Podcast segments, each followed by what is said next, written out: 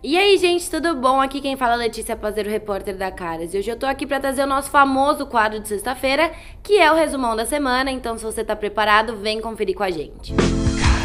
Bom, vamos começar pelo assunto da semana que não podia ser outro, né? Claro que a gente tá falando sobre o nascimento da filha da Tata Werneck e do Rafa Witt. Eles até já anunciaram o nome da criança, que se você acompanhou tanto, né, sabe que foi uma novela. E a pequena chama Clara Maria e os papais estão super babões nela, gente. Ela é super fofíssima. E além de todos os vídeos, todo mundo tá falando por aí que ela é a cara do Rafa. E até a própria Tata já postou uma foto do Rafa bebê comparando o pai e a pequena. Como a Tata não perde tempo, né? E é sempre muito engraçada. Ela já fez várias piadas, escreveu um textinho apelidando a filhota de Claruda, Clarex e tudo mais.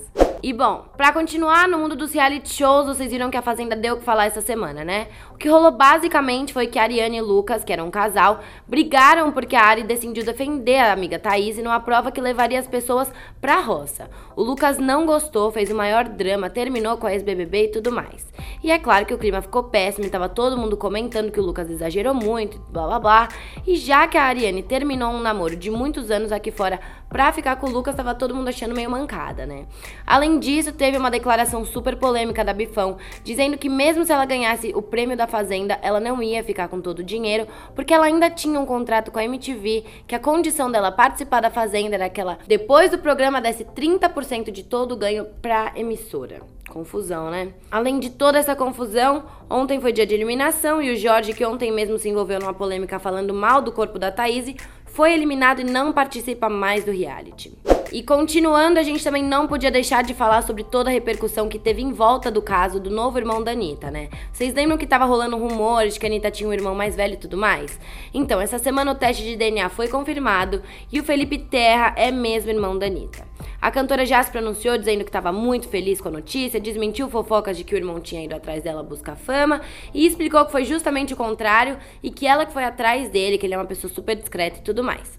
Mas ó, além dessa confusão, teve uma mega treta entre Mauro Machado, que é o pai da Anitta, e o jornalista Léo Dias. Isso porque o Léo soltou que Felipe era fruto de uma traição do Mauro na época que ele era casado com a mãe da Anitta. O pai Nito saiu em sua defesa dizendo que não estava com ela na época, e vocês já imaginaram, né? Os dois tiveram a maior treta pelo Instagram Instagram. E ontem, na última sexta-feira, o Léo colocou um ponto final na confusão e falou coisas do tipo: quando a Anitta tinha 3 anos, o pai abandonou a família e tudo mais, e gerou um maior clima de tensão. Vocês já devem imaginar, então, ó, foi um babado. E por último, mas não menos importante, que essa daqui com certeza também deu o que falar, a gente vai falar um pouco sobre a maior treta da semana, que foi o do MC Gui, não sei se vocês viram, que eu acho difícil vocês não terem ouvido falar, mas a gente vai contextualizar um pouquinho. O que rolou foi que na última segunda-feira, dia 21, o MC fez um story zombando de uma menininha que tava no monorail, o trenzinho que leva as pessoas do estacionamento da Disney até o parque. E ele ridicularizava a menina e a fantasia dela, e ela se mostrou super é, incomodada com a situação, porque era apenas uma criança e tudo mais. E ele recebeu inúmeras críticas pela inconveniência, a internet caiu matando em cima dele, vários shows foram cancelados, famosos criticaram, e agora os brasileiros estão até pedindo que ele seja deportado pro Brasil, gente. Pesado, né?